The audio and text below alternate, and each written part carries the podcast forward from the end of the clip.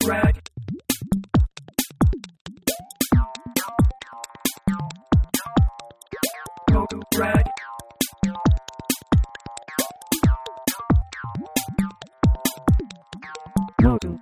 モグラグラジオです。おばんです。太田です。おぎじゅうです。ということでね。まあ、あの、もう、僕の嫌いな夏がやってきましてね。嫌いなんですか、夏。僕、夏嫌い。なんで？暑いから前好きじゃなかった？いや、嫌い。夏嫌い。冬が好きな。冬の方がどっちかというとマシ。うん。もう、汗、すごいでしょ。そうね、でも夏はなんか野菜も美味しいし、まあ、食い物はな、確かにな。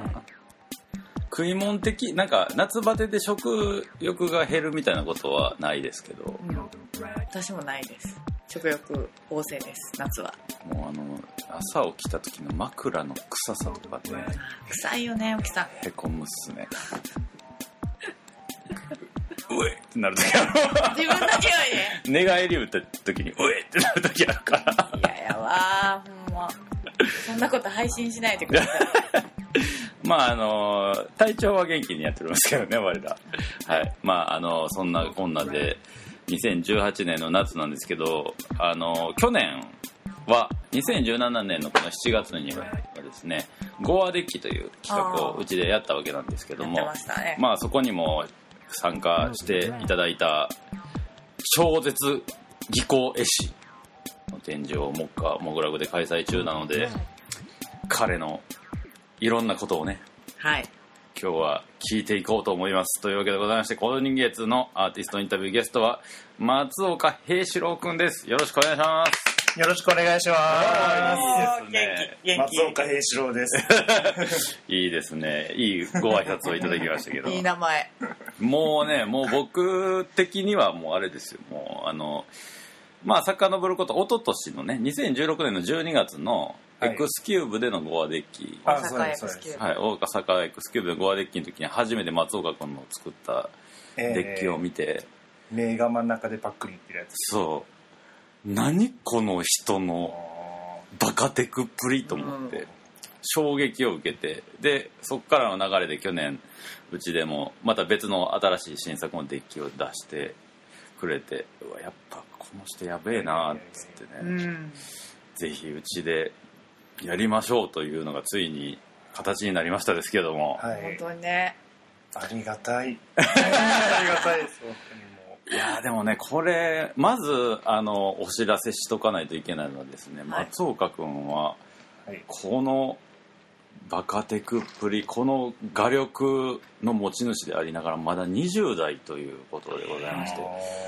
初個展がなんと去年はい。の夏夏やったっけ？な、えー、夏、7月です。7月同じ時期に。ちょうど1年前に大阪のエクスキューブで初個展をして、まあ、その時のタイトルが「ファンデーション」だったんですけども、はまあ、今回は2回目の個展しかも東京初個展はい。ということでタイトル「ファンデーション」なんですけど、えーファンデーションの A がアルファに変わっているというタイトルを冠した展示を開催中でございますがまずはですねあのそんな松岡君のプロフィールをちょっと読みたいと思います。お願いします。これをきっかけに今日はもういろいろ掘り下げていきますので、はい。よろしくお願いします、えー神戸在住日本を中心に活動しているアクリル画家。はい。えー容易な顔や機械をモチーフとしてアジテーションや生命力を表現する。という感じで。まあ主な古典としては、まあ、先ほどのエクスキューブでのファンデーションとなります、まあ、グループ展は結構いろいろね。出てるみたいでして、えーロンドンで開催された開催された、はいタイタイタイタイタイみたいになっちゃったけど、今 えっ、とジャパニーズアートショー2018とか、これも日本人の作家ばっかり集めたようなやつで、うんうんうんうんそこに2作品だけちょっと出させてもらっはいはいはいとそれがいつって？えっ、と2018っていうぐらいだから今年か。た。あ、そうです。今年もやりました。で、うん。初めてやったのが去年か一昨年ぐらいだったと思うんですけど、ううん。ん。その時に1枚売れたんで、その流れでもう一回続けてやらせてもらってるっていう状態。うります、ん。このジャパニーズポップアートショーっていうのコリングウッドってどこにある？どこコリングウッド確かカナダかどっかだったと思うんですけカどナダなんや。カナダ。カナダかオーストラリアのどっちかです。だいぶ違う。その間に入ってる会社がオーストラリアの会社だったんでああなるほど、えーコリングウッドというところでのはい展示や、まあゴアデッキもありますがあとニューヨークでのショー・オブ・ヘッズ。はい、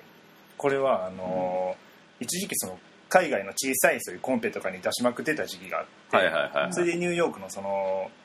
えー、なんていうギャラリーでしたっリけ？リリムナあライムナこのギャラリー？このギャラリーが主催してたやつで、うん。頭に関するアートだけを集めたコンペだったんですよ。はあはあそれにちょっと小さい作品を出させてもえっ、ととか、えっとロンドンでのジャパンナウ2016、らってはい。えーえー東京でのアートポイントセレクション、えーニューイヤーセレクション。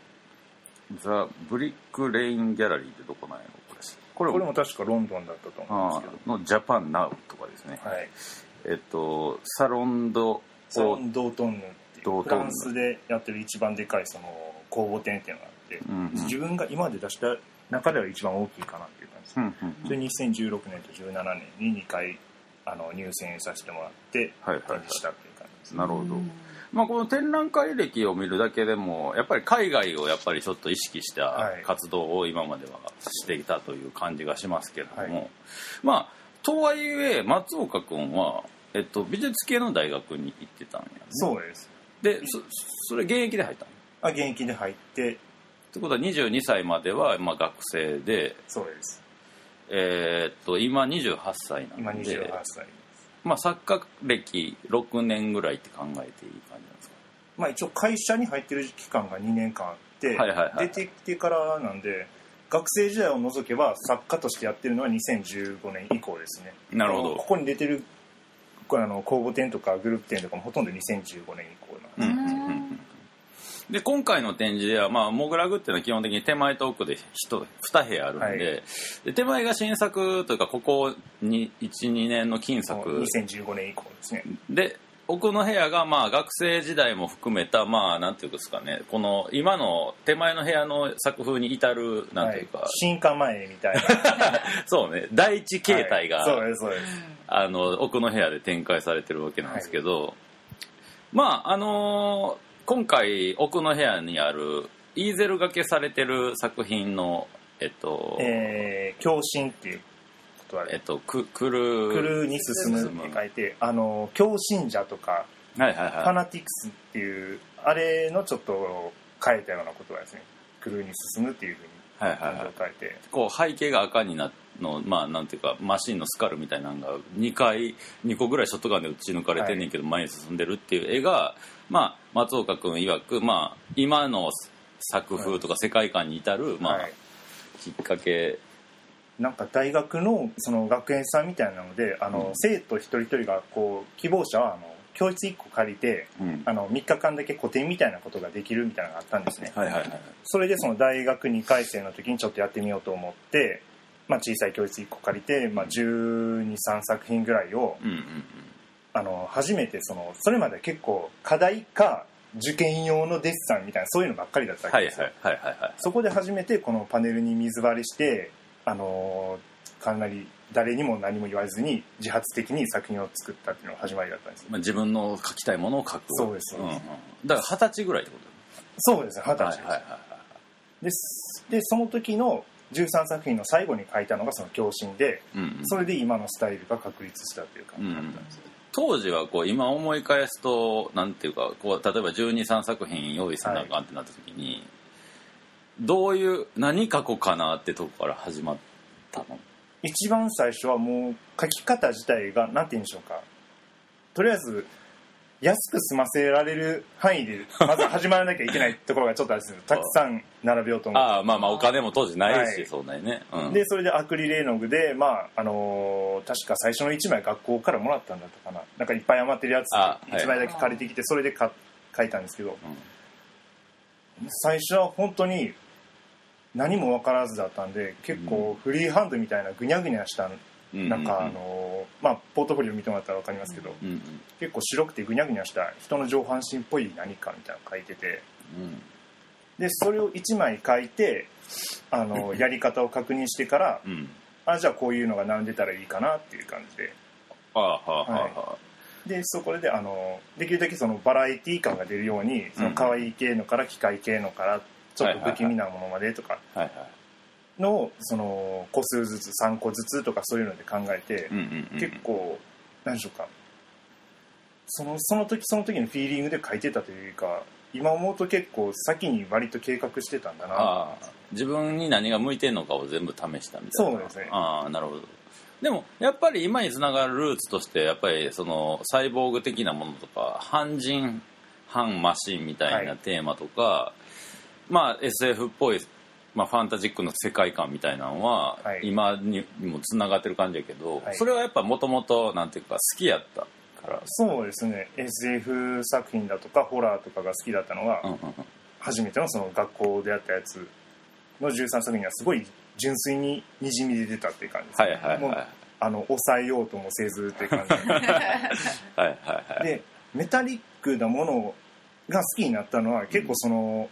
アクリル絵の具で表現しやすかったっていうのが最初にあったんですよ。ああなるほどね。あ金属の光沢すごくやりやすいなっていうところから、はいはいはい。その書くのにハマって、はいでもともと機械好きだったのもあって、はいはいはい。一気にそっち方向に倒れていったんですよなるほどね。画材との出会いも結構でかかったんや今もその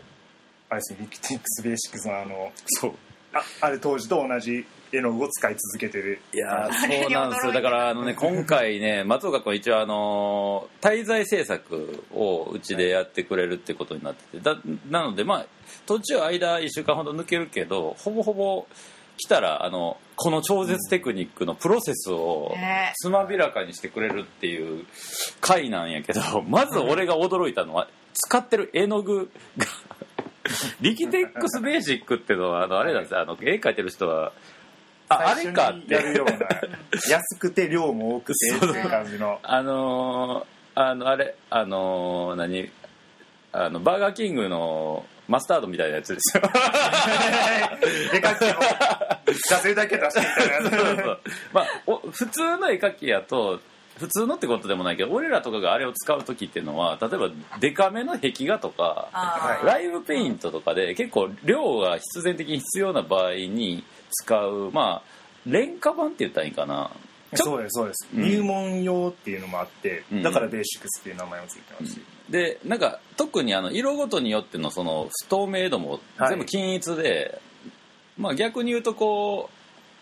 うまあ使いある意味じゃあ使いやすいんやけどただ発色はもうリキテックスのあのレギュラーのはい。シリーズより圧倒的に落ちまあ落ちる、ちょっとくすんだ感じになりますね。うんうんあのアクリル樹脂がまたそこまで透明じゃないみたそいうなそうそうそう感じが。ただねこれでこんな やっぱ技術世界ができるんだと思って。で実際でもちょっとそのくすんだ感じになるのが今回の新作の世界観にはかなりハマってるとこも実際あるとは思うし、確かになその学生時代に書いてた本奥の部屋で展示してくれてるやつは、まあむちゃくちゃくすんでるとかじゃないけど、はい。それに比べたらうん。で手前の方がさそんな鮮やかさとか求めてるものじゃないやん。そう。そうだからその初期作品っていうのはやっぱりこう意図的にこう例えば背景に赤を使う時は赤でそのままはい、うん、であの猫の案内人やったっけ？はい。の絵とかはやっぱりこう夜の空を青と紺で表現したりすんねんけど服は割そうとそうなんですよ。あの時はまだ技術的にまだ未熟で、うん。その夜の闇の色と服の暗い部分の色が全然違って、はいはいはい。そのメインのその猫のキャラクターがうん。はっつけたみたいになってたんですね、はいはいはい。はい当時はまだそのキャラクターを描くのは好きだったけど、うん。やっぱりよくあるあの背景描けないっていうよあくある、はいまあ、はい。はい絵の初心者のなりなりやり方というか。うん。だってその乖離しやすかったんでそうなんか色数が初期は多かったんで、うん。逆にその太田がきっと色がくすんでる風に感じたのはそこなんかもわからんけど今回の新作あたりとかやっぱりこう光の世界もやっぱりこうに鈍く光ってるとかなんかその曖昧な色調をすごい描こうとしてるから、はい。なんか画材自体の発色じゃなくて全体の統一感の中での見え方みたいなとこで見えるからえすげえなと。あこの絵の具でも確かにいける輝なあみたいな。ふわーんと輝いてるみたいな。あとやっぱり酔ってみた時のその金属の光沢部分がやっぱりその赤っぽい色とか青っぽい色とかがこうすごい粒子レベルではい。ハレーションを起こしてるから発色が良くなってるというか、うん。なんかおテレビを拡大したみたいなことをやってるんですよね、うんうんうん。全体にあのーまああのー陰影で白黒で一旦完成させたような絵を描いて、うんうんその後フィルターをかけていくんですけどその時にもう赤のシャバシャバの絵の具を塗ってまたあの、まあ、この後言うかもしれないですけど叩いて、はいはい。はい乾くまで叩いて、はいはいはい。ま、画面に赤いノイズをかけてうん同じことを青と黄色でもやるんですよ、うんうんうんうんなんで結果見るとその赤青黄の粒子が画面全体にビャーってなってるように見えるっていう。そう。ちょっとじゃあ一番筆跡を残さないように気をつけて描いたって言ってたのが、はい。特にそうやんね。そうです。じゃあまずやっぱその技術的な話をやっぱ聞こうかな。やっぱりじゃあちょっと何度もきっとお客さんとかにも説明してると思うんですけどまあこのパッと見筆書きには見えないえー。まあちょっと絵がし絵知ってる人やったらこれエアブラシで描いたんちゃうかなって思われがちなこの作風実はブラシですっていうはい。ところのその技法をちょっと説明してもらっていいですかね、まあ、最初はもういつもあの、まあ、普通のベニヤパネルにうん。ジェスト塗って乾かして削ってやった後、あのいつもピンクのピンクベージュっていうんですか？ベージュのピンク寄りの色を全体に塗って、はいはいはい。そのそれが一番ベースになるんですよ。肌のあー。肌最終的な肌の色に影響する部分としてピあれはンクベージュどの絵でも絶対そこからスタートしてるそうです。あ大抵もそうなんや。うピンクのベージュを塗ってで鉛筆であのざっくりと下書きするんですけどうん結構なんていうんでしょうかアウトラインをぼかすように描いてるんでうんうんうんうん割と最近のはあまりそこまでちゃんと描かないというか、はいはいはい、まあ、描くとこは描くんですけど基本的に一番外側に来るアウトラインは意外とざっくりだったりしまああ結構あれやもんね。使ってる鉛筆何やったっけ？す 10B なんで もろもろなんですけど。なかなか聞かへんよ 10B まあ 1.6B ぐらいまでは使う人多いと思うけど。10B と初めて出会った時感動したんです 柔らかいって。いう木炭とかちょっと面倒なんですよ。太いしちょうどいいところだったんですよ。10B は。10B ペンみたい。ペンとかだと消せないじゃないですか、はいはい。本当にすごくよちょうどよくて。はいはいはい。でまあその 10B でうん。ざっくりやった後は、あのー光の色としてちょっと黄色っぽい白い色と青っぽいあの黒い色。まあ人間の目っていうのは闇っていうのは大体赤とあ青と紫系に見えるようにできてるんで、はいはいはまあ、その2種類を使ってまずは白黒でいうん。完成させるんですよ、うんモノクロの状態の画面を作るんですね。でその後まあ筆跡はかなり残ってるんでそれが気になるんでうん。まずはその白い白っぽい絵の具さっき使った絵の具をこう水とペインティングメディウムでシャバシャバに薄めてうんうん。うっすら全体に塗った後、うんうん。こう段ボールにラップをぐるぐる巻いたちょっと水が染み込まさない染み込まないもので画面を叩きまくってうん。こう水水気がなくなるまで叩くんですよ。はいはいはい。そしたらこう全体に砂砂嵐みたいなノイズがかかった画面になるんですよ。これがまあ今回のタイトルでもあるファンデーショはい、ンの作業という感じですですね。薄く何度もその同じコードを繰り返すコードっていうかその白を塗った後、うん。まあ赤を黄でややった後うんうん。そしたら今度はあの、まあ、白黒の状態だったんで、うん。赤を黄でやっても、まあ、なんとなく青っぽいとか赤っぽいぐらいの画面になるんですけど、うん。全体同じあの色のトーンで。うん。そこからあの固有色をちゃんとつけていきます。はいはいこのはい。は段階では下書きとかはまだ残ってるうっすら見えてたりしますね。いうんうんうん。そこから形をこう色ごとで起こしていくみたいなイメージになっていく、やっぱりその工程があるのがやっぱりそのなんていうかあの空気感みたいのが空間の中に空気が漂ってるみたいな、そこに光が透過してる感じがすごい、いあの形じゃなくて色でのじょあの前後関係みたいなのを出そうとしてもともとそのこのやり方になったのが、うんあの僕いつも絵を描いた後しばらくしたらあの反省文みたいなの書くんですよ。箇条書きで。おなんか嫌だなって思ったことをとりあえず書いていくんですけど、ーまあ、昔のその奥の部屋で飾ってる大学時代の作品とかに、うん。まあ、共通してあったのが、うん。そのアウトラインがはっきりしすぎでうん。そのパーツパーツがすごく独立して見えてたというか、はいはいはい。パキッとしすぎだと思ってたんですね、はいはいはいデジタルっぽすぎるというか。はいはいはい。だからそれを解消するためにじゃあぼやかしていけばいいのかなと思ってうんうんでそうなった最初の作品があのレジのとこに飾ってある2人組のロボットとアンドロイドみたいなそうスマイルっていう作品です、うん。あそこら辺があのぼかそうとし始めたと。こうんうんうん。ろでそこからもっとぼかすようになったのが本当に今の作品で。うんうんうんうんでそれもなんて言うんでしょうか。あの絵の具がなんかこの技法に絵の具が合ってるっていう話になったじゃないですか、はいはいはい。絵の具あれを使い続けてこの絵の具に合わせていったっていう部分もちょっとあるんです。よああなるほど。なるほど。なんか愛着が湧いてそれをずっと使い続けるためにみたいな、はいはいはいはいはい。なるほどね。まあそれがでもなんか結果的になんて言ったらいいかな。まあすごい安直な言い方するとイラストレーションからより絵画っぽい表現に至ってるプロセスにも見えるし、なんかうん。ちょっとだけ油絵の具とかのうん。ああいう絵にちょっとコンプレックスみたいなというかはいはいはい。綺麗だなって思うけどうん。油絵の具じゃあんなに発色出ないしなと思ってでなんかこうふわっとした表現とかをあのアクリル絵の具とかでも簡単に出せないかなと思ってであとそのスプレーの絵が好きだっていうのもあってああい。うふうな感じになってまあ、一般的に油絵の具描く人っていうのはやっぱり逆に筆跡をまあ蒔絵として残したりその物物質としての油絵の具の盛り上げみたいな部分でやっていく絵画の世界はあるけどでもあれも結局そのなんていうか光の三原色みたいなものを効果的に使ったりとかしてる分には、はい。そのなんていうのドット数が荒いだけで松岡君のと考え方は一緒のことをしてるはずなんやけど、まあただまあ普通の人はどっかでここまでやっときゃ見えるやろとか ここここの残し方が自分の作風みたいなところを松岡君の場合あのとことんいっちゃってるっていう。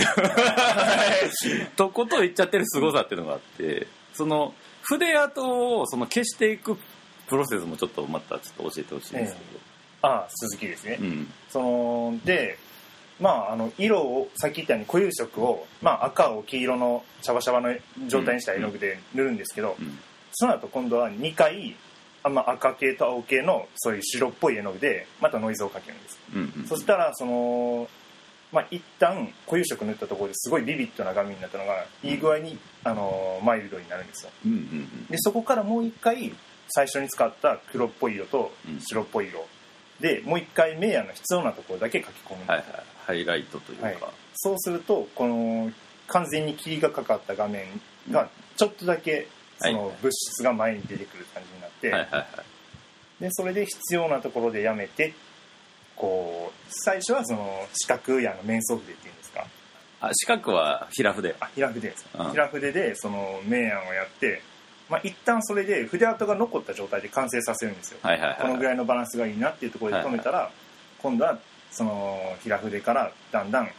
平筆の半分ぐらいのサイズってまた半分ぐらいのサイズっていうのでこう色ムラをちょっとずつその細いあの段階的に筆を細くしながらはいはい筆跡を消していくんです。なんかうまいこと説明いできる？やでもいやいやいやあのね これは多分あの絵描いてる人がイメージするとなるほどって思うと同時にちょっとえずくっていうか。で最終チンチンの糸みたいな面相筆で結局要するにその筆跡を消すために同じ色で同じかそれに似た色で結局最終的にものすごい細い線画になってるってことだよね。要するに。だから最初に使ったその、えー平筆の、あの毛と毛の隙間に入るサイズのってことや細い細い筆でもう一回それをなぞる形で消していくんですすごいいやな。すごいよ。だってあの指紋を消すために拭き取るんじゃなくて指紋を消すために指紋の溝の部分を塗るみたいなあ話やーあーなるほど。これもう一回油流し込んでいくいや鬼の鬼の時間と手さ手数が入ってのこの出来ということなんですけど。いやーもうだから結果的に見見る時もだからもうこうほんまにあの画面に顔がつきそうなぐらい寄って見てもはい。鑑賞に耐えうるはい。ことにまでなってるっていう。多分僕自身があんまりそんなにまああんまり言っちゃいけないかもしれないですけど、美術館とかやりとかあんまり直接見に行くっていう経験がなかったんですね、はいはいはい。だから絵といえば自分が描いてる今目の前にある絵みたいなのがやっぱり代表なんですよ、はいはいはい。だからどうしても近くで見ること前提で描いちゃうんですね。うん確かに確かに。なるほどね。で僕自身、まあ、視力がいいのもあって、うん。すごくどどこまででも気になるんですよ。何をやっても。えで気づいたらどんどん筆アートを消す方向に傾倒していったなるほどね。いやそれが結果的にやっぱりねあのパッとそれに気づかへんかったとしても見た瞬間にすげえっていうその画面から出てくる圧みたいなのに結局なってるからパワーというかそれは結構重要やと思うしまあ僕がよく考えることやけどあのやっぱりその作者以上の時間その絵画を鑑賞する人っていないからああそうですね。そう。作者が一番見てる。作者が一番見てるしだから、まあ美術館に例えば開館時間フルでいたとしてもせいぜい7時間ぐらいしか見れ1枚の絵見れないけど、はい。作者はもっとそれのな何十倍も見てるわけでだからそのそここまでは別にいいんやけどみたいなとこの考えがあってもいいんやけどでも気になるからとことんやるっていうのはそれはその行為が好きっていうのもあるし。結果的にそれによってこの完全な隙のないというかもうあのほんまにあの昨日はもう僕繰り返しこれを言ってましたけど、まあ、本当にあのサイヤ人が描いた 絵描きサイヤ人。だ地球人の認知力を超えたレベルまで描いてしまってるとこに行くのはほんまになんかあんまりいないしそれだけでオリジナリティが十分あるとうん。思いますけどね僕は。あその上でやっぱこう世界観がやっぱそれに向いてるっていうかさ、あはい。そのああそうです。綿密にやってその CG っぽくしたのがうん。そのメタルとか SF 的なうん。やつに合ってるというか。あそと機械でもその細かいパーツとかも描くのも好きだったんではいはいはい。なんかそれを表現する上でも細かくやるその筆跡を消していけばいくほど細かいパーツも明確になっていって、はいはい。近づいてみた時の楽しみも増えるかな、うん。まあ言うたら SF とかってあのーうるさ型がいるジャンルなわけよ。まうる あの SF 映画ファンとか SF 小説好きとかって、はい。ディテールがちょっとでも甘かったり、間違ってたりしたら、はい。これはち SF じゃないねみたいな、うるさ型これとこれの組み合わせはないとかこれは動かないよみたいなこの骨格では動かないんじゃないのみたいな。このなんていうのえここかここにこういうメッシュつけてど何の空気を出し排出してんのみたいなさ、うんまあ聞かれたことあります。まあでもそんなうるさ型たちが多分表現のレベルで納得するものであること間違いないからそれやっぱうるさ型がいるジャンルのえあの連中を黙らせるっていうのをねさ作家としては寿命が結果的に長くなると思う。あ そのなんかこう生ぬるい一般層みたいなのを相手にしてる世界じゃないから、そうですうん、ニッチやけどやっぱ。だからやっぱ、まあ、きっと多分今回もお客さんとかにも言われてたしきっと言われるやろうなと思うので言うとさギーガーとかがさあんだけ寿命が長かったのはさ、おもちろんそのデザクリーチャーのデザインのオリジナル性もあるけどそのあの人の世界観がはい。世界中のマニアをはい。納得させたわけやんか、え ああいうのはねやっぱりこう例えばメタル音楽で言うとメタルとか、えー。SF 映画で言うと SF とか小説でもそうやけどああいうちょっとうるさ型が多いしかもなんか割と男子がのうるさ型が多いジャンル割とまあオタク系のあれですよね、うん。日本にオタクっていう言葉ができる前にこうなんていうかメタルバンドとかが一番そのいわゆるオタクっぽい存在だったというか。そうそうそうそう。だから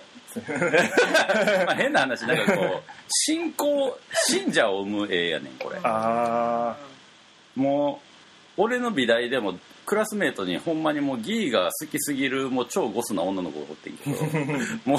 生き方も世界観も完全にそこでもう決定してるみたいな。で松岡君の絵はそういう信者を生む世界観の絵やから、これはね強いよ。強いと思います、強いね。これを続けていくのはかなり。いやーこれどうですか太田さん。本当に。なんでそんなに筆跡を消したたくなったんだろうって。思ううん。まあやっぱ僕らがそのモグラグで扱う作家の最大の基準っていうのはその何か一つのポイントが人よりも過剰な人。うん。まあもっと言うと行き過ぎて異常な人はい。がやっぱり僕らは面白い絵を描く。面白い絵っていうのの基準がそれなんで。今回の松岡君はもうほんまそれが技術のレベルで異常やから、これは見る一般の人にもまあシンプルに伝わりやすい、伝わりやすいね。うん、異常異常性が。情勢がですね。これだからこう偶然やけど先月の岡野君のインタビューとの対比でまた聞くと面白いんやけどね、はい。なんかその最初のファンデーションのこ作業の説明とかって岡野君が考えてることとすごい似てんのようん。ね、そう。あ今日もちょっとお話ししてうん。あの似てるなって思いました、うん。その作業の過程というかそう。考え方とか。先月の岡野君のインタビューで岡野君がおもろいこと言ってたんやけどその世界の書き順について考えるって言ってて。世界の書き順。例えば風景とかど公園でぼーっとしてる時にこの風景をどの順番で色を乗せていったら一番再現できるかみたいなことを考えるって言ってて、はい。多分あの松岡君のプロセスにすごい限りなく近いのよね。あああの岡野さんのタイプだとあの色面分割するような形での世界の構成の仕方なんじゃそうないですか。そうそうレイヤー僕の場合だとこのなん空気のうん。あの今見てる世界をあのアウトラインを取ってバラバラにするのではなく、うん。自分からの距離で輪切りにしていった世界をどうやって重ねればいいかみたいなそうね。そういうやり方で。そうね。でだからうん。結構そのアウトラインから入るか前後でいくかの違いで結構似てるのかな。うんうんうんうん。ただ2人ともさ、アウトラインをいかにぼかすかっていう。そう。やけど本当にアウトプットそれの考えの中にそのそれをこうプロセス制作プロセスに直結させる場合もあれば岡野君みたいにそれを使ったりそれを逆回転させたりとかしてこねくり回して変なものを作るっていうのもまたそれそれで面白いんやけどまあ偶然にもこの2人が共通してるのはかなり科学的にこう絵を描いてるっていう感じがすごいやっぱりあの面白いなと思って、でなんかやっぱり年々そういうプロセスに独自のメソッドを持ってる絵描きの人たちのはい。作るものが面白いなってうーん。僕個人的になんか最近思ってることにもすごいつながってて、なんかこういう話はもう単純になんかうーんなるほどなるほど みたいな感じやねんななんかこなんかもともとその、まあ、デザイン科だったのもあって、うん。絵を描くのに1枚にすごい時間をかけてみたいな思想よりもう、うん、とにかくたくさんのアイデアを早くたくあのシンプルにたくさん出せるっていうのがやっぱりそのメリットとしてあるんで、うん。効率的に。効率性ですねそう。うんうんなんかそこから来てる部分もあるんですよその技法として、だからなんていうか作品の完成よりも先にメソッドの完成をはいはいはい。優先する、さっきも言ったようにあの初めてのその学内の個展みたいな時も、まあまあ1回目作ってからその後どうするかっていうのを先に考えてから作り始めるっていうの、なんで根源にそこがあったんで今もこうシステマティックに書き続けてるんですよね、いやしかも結構多作やからあの、そのメソッドを確立しながらもそのメソッドをちょっとずつ別の基準に順応させていってるから自動的にこの8年間ですごいこのさ今の作風に至るまでの変化だけで言ってももう奥の部屋と手前の部屋ともう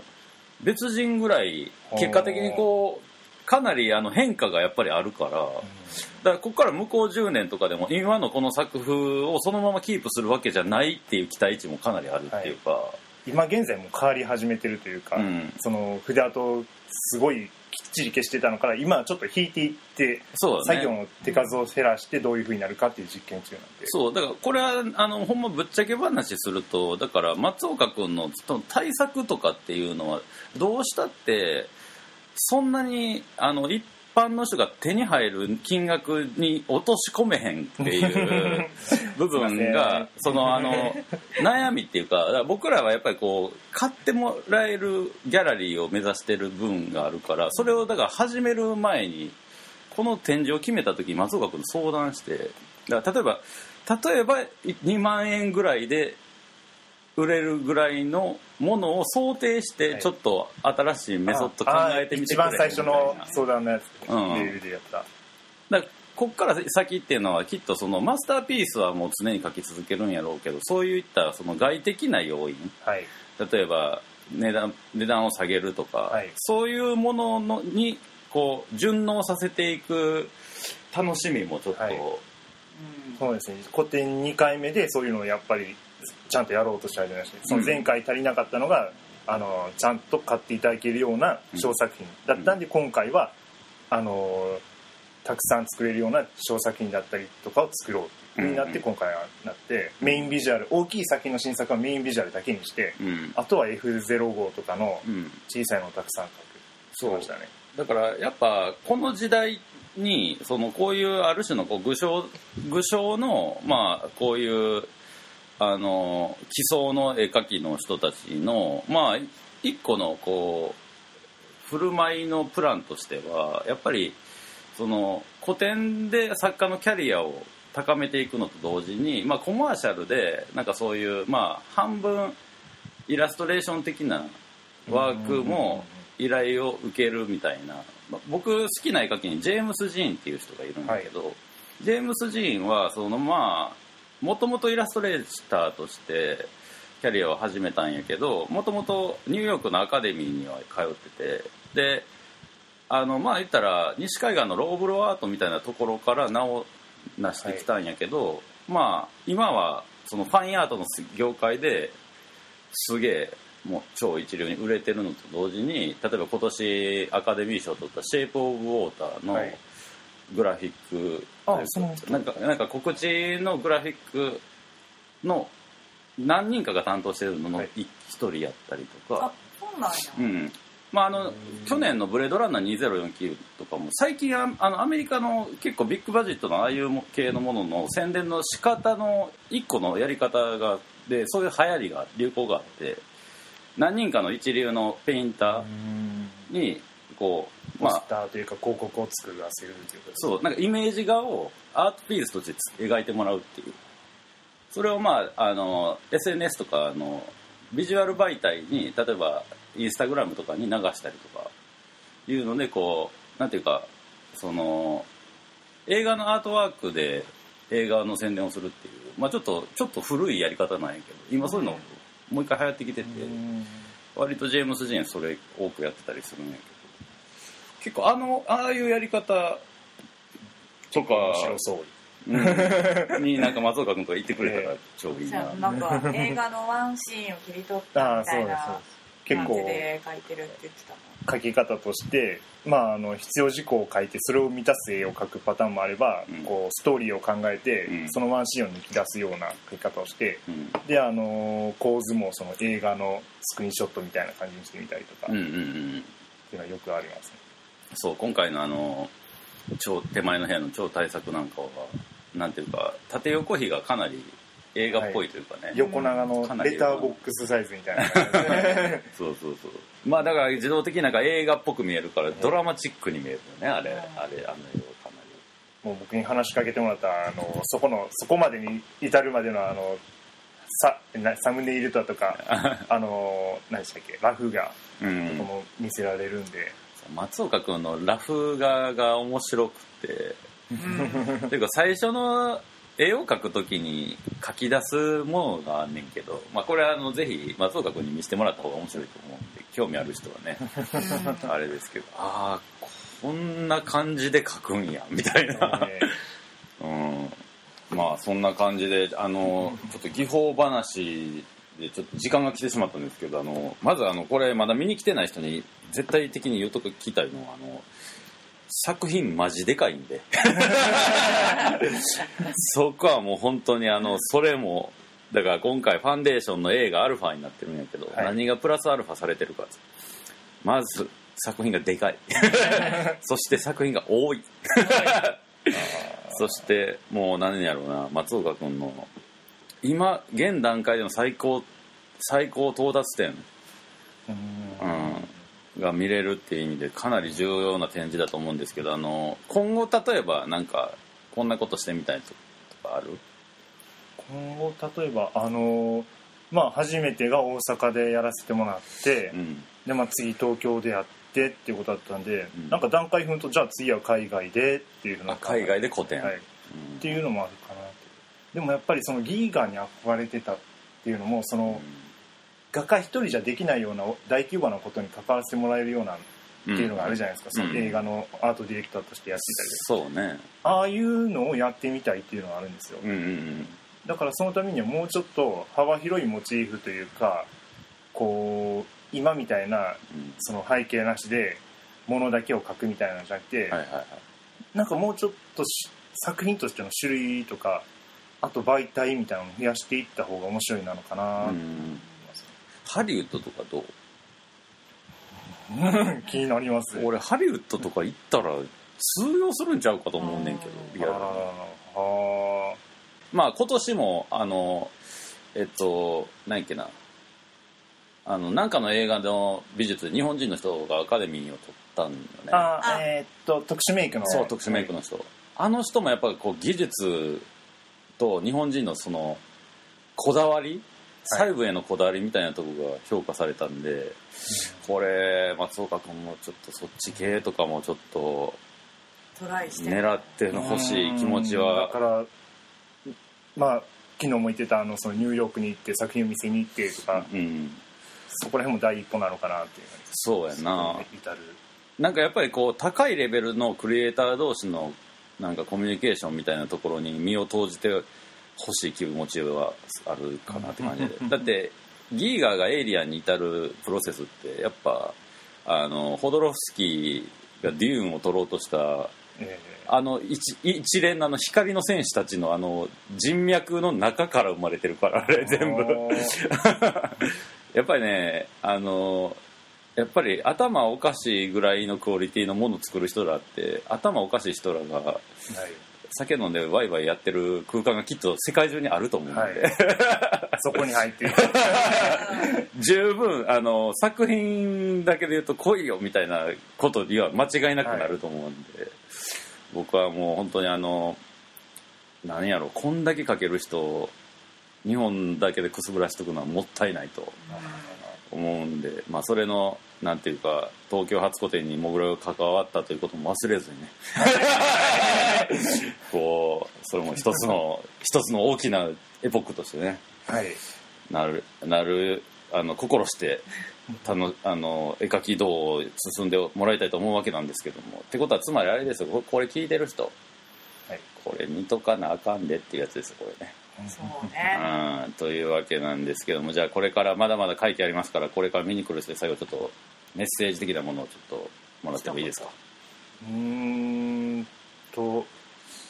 まあファンデーションっていう言葉はさっき言ったレイヤー的な書き方ってもう一つっていうのともう一つ、うん。その長いことそういう固定みたいなことをしてなくてうん。今まで積み重ねてきたものを全部見せるっていう意味でのその基盤っていう意味でのファンデーションでもあるんですよ、うんうん。でそれと同時にその今現在リアルタイムで書いてるその公開制作も一緒にやってますんで、うん。なんなんて言うんでしょうかその両方が見れるうん。ファンデーションっていう言葉をその前回の古典から変えて変えたくなかったのは、はいはい。やっぱり本当に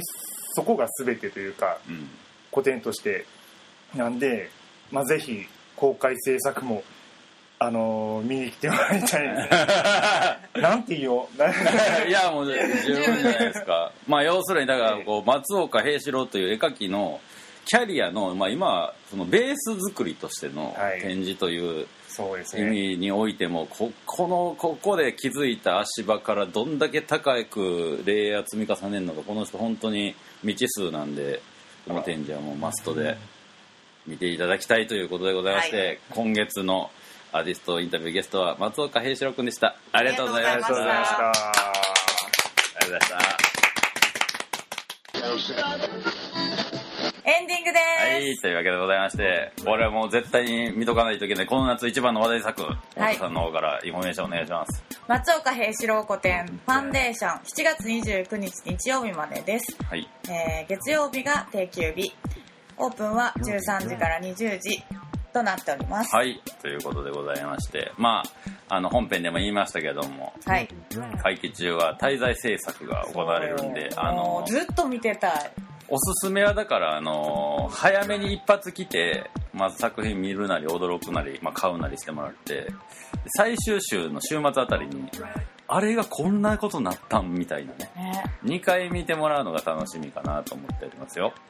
はい。うん。ぜひ来てくださはい。いというわけでございまして、えーモグラグラジオボリューム361でした。ありがとうございました。ありがとうございました